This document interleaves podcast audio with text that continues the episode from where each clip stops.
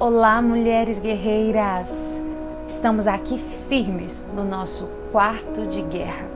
Eu me chamo Jennifer Costa e eu quero te convidar a orar comigo e pedir para que o Espírito Santo tenha total liberdade nesses dias e nessas ministrações no decorrer dessa semana.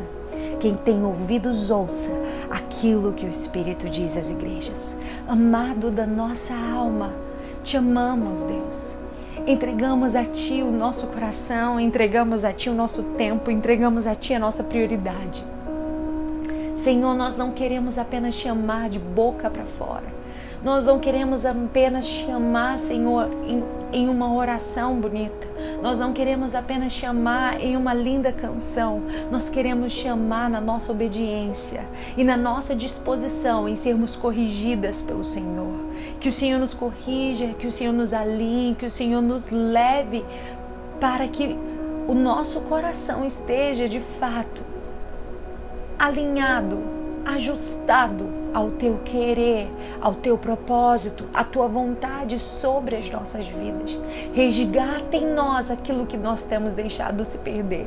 Resgata em nós a nossa essência, resgata em nós o nosso chamado. Resgata, Deus. Em nome de Jesus, assim eu oro e te agradeço. Amém. Essa semana, o Espírito Santo colocou no meu coração esse tema: o resgate do papel da mulher. A gente vive um tempo onde nós temos visto por todos os lados os valores sendo invertidos, os papéis sendo trocados ou até mesmo substituídos. Os valores e os papéis têm vi vivido uma verdadeira disfunção dentro dos lares. E o mundo está do jeito que está porque a família está do jeito que está. E se existe uma transformação, essa transformação tem que começar de nós, mulheres. O Espírito Santo deseja essa semana resgatar o teu chamado dentro do teu lar, resgatar o teu propósito de mulher que edifica, que é sábia, que teme, que ama ao Senhor. Então, Abra o seu coração para que o Espírito Santo possa te esquadrinhar ao ponto de te dizer aquilo que precisa mudar, aquilo que precisa ser resgatado, aquilo que precisa ser transformado. Sabe, o salmista diz no Salmo 139: sonda-me e vê se há em mim algum caminho mau. Muitas vezes estamos andando no automático, de forma que não conseguimos parar para avaliar como estão os nossos passos, como estão os nossos caminhos. Por isso que precisamos pedir que Deus venha sondar o nosso coração e ver aquilo que tem sido mal, aquilo que tem afastado os nossos passos do propósito celestial, aquilo que tem afastado os nossos passos do chamado original de Deus para a mulher, aquilo que tem afastado os nossos passos de ter uma vida alinhada com a vontade de Deus. Sabe? Eu vou contar para vocês e eu peço por favor que não me julguem. Mas um, eu não estou dizendo, não estou criticando o fato de ter babá. Entenda, não estou criticando o fato de ter babá. Mas hoje a gente vive um, um, um tempo onde os papéis têm sido substituídos, trocados, ou vivido verdadeiras disfunções desses papéis dentro do lar.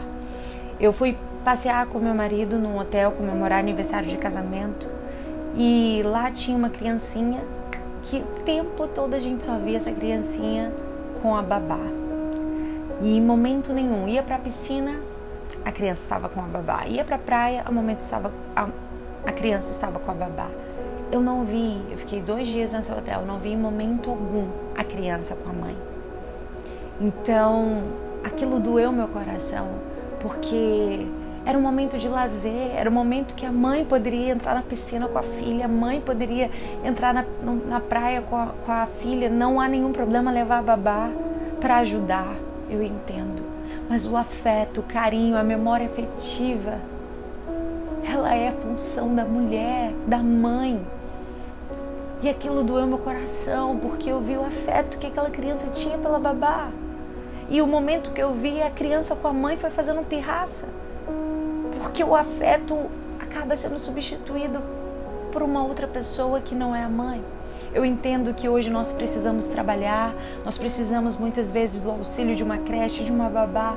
Sim, é necessário. Mas nós não podemos delegar os momentos, inclusive, de lazer, de alegria, de memórias que nós estamos gerando dentro da nossa casa para outrem, para outra pessoa. Simplesmente pela preguiça de ter que se relacionar, pela preguiça de ter que parar e, e estar ali com o filho. E aquilo doeu meu coração.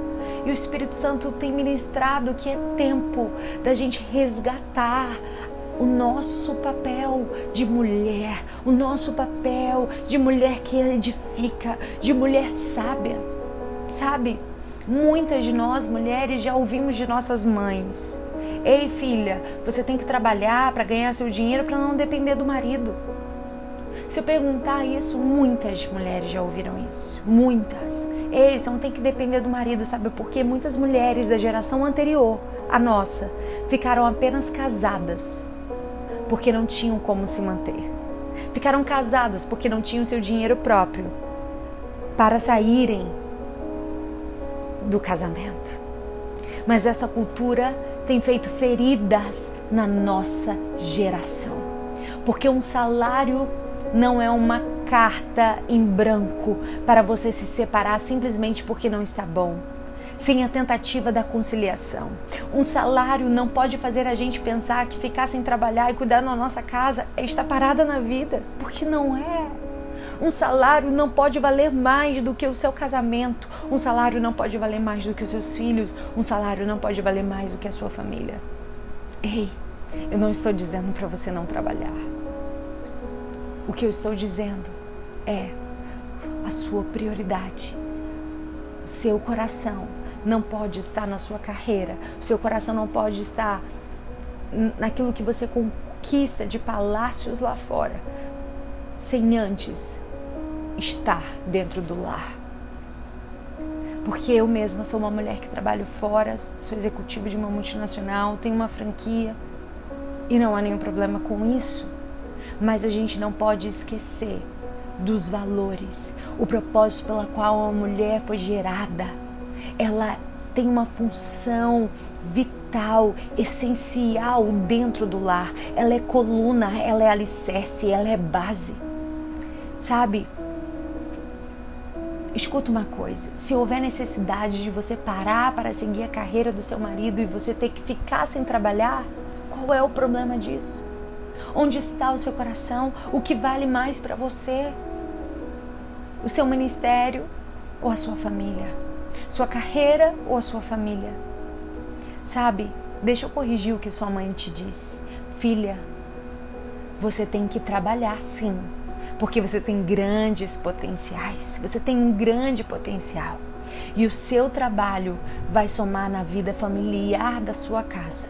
Lembre-se, o seu lar é a sua maior prioridade, porque assim é para a mulher que teme o Senhor.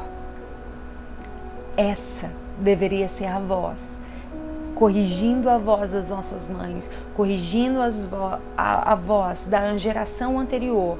Ei, você tem que trabalhar, porque você tem um grande potencial, porque você tem talento e o seu trabalho vai somar na vida familiar. O seu trabalho vai somar no seu lar. Mas lembre-se que o seu lar é a sua maior prioridade, porque assim é para a mulher que teme o Senhor. Aleluia! Precisamos voltar à essência do nosso chamado original, que não consiste em apenas ter uma carreira profissional ou um ministério consolidado, mas ter o lar edificado e abençoado por sua vida acima de qualquer outra conquista. Não podemos ir ganhar o um mundo e esquecer dos nossos. A palavra-chave desse tema está em Provérbios 14, versículo 1. Toda mulher sábia edifica a sua casa, mas a tola a derriba com as suas mãos. Você pode ser boa em todo lugar, mas se não for em casa, você pode colocar em jogo o que tem de maior valor: sua família. Algo Deus tem queimado em meu coração que uma mulher restaurada tem o seu papel no lar resgatado. Uma mulher restaurada tem o seu papel no lar resgatado. Chegou um tempo de restauração, porque quando falamos do resgate do papel da mulher, falamos da restauração da mulher em Deus. Não tem como viver esse resgate de papéis se não houver um mover de restauração. E quando falamos de restauração, ela só existe e acontece quando reconhecemos que estamos em escombros, que estamos em ruínas e precisamos resgatar os valores. Ei, a verdadeira mulher que edifica a sua casa, ela não murmura, ela não reclama, ela glorifica, ela exalta, ela não reclama do, de, do marido, ela não reclama do filho, mas ela louva, ela edifica, ela abençoa. Saiba que o seu lar é o seu altar. Deus abençoe você, em nome de Jesus.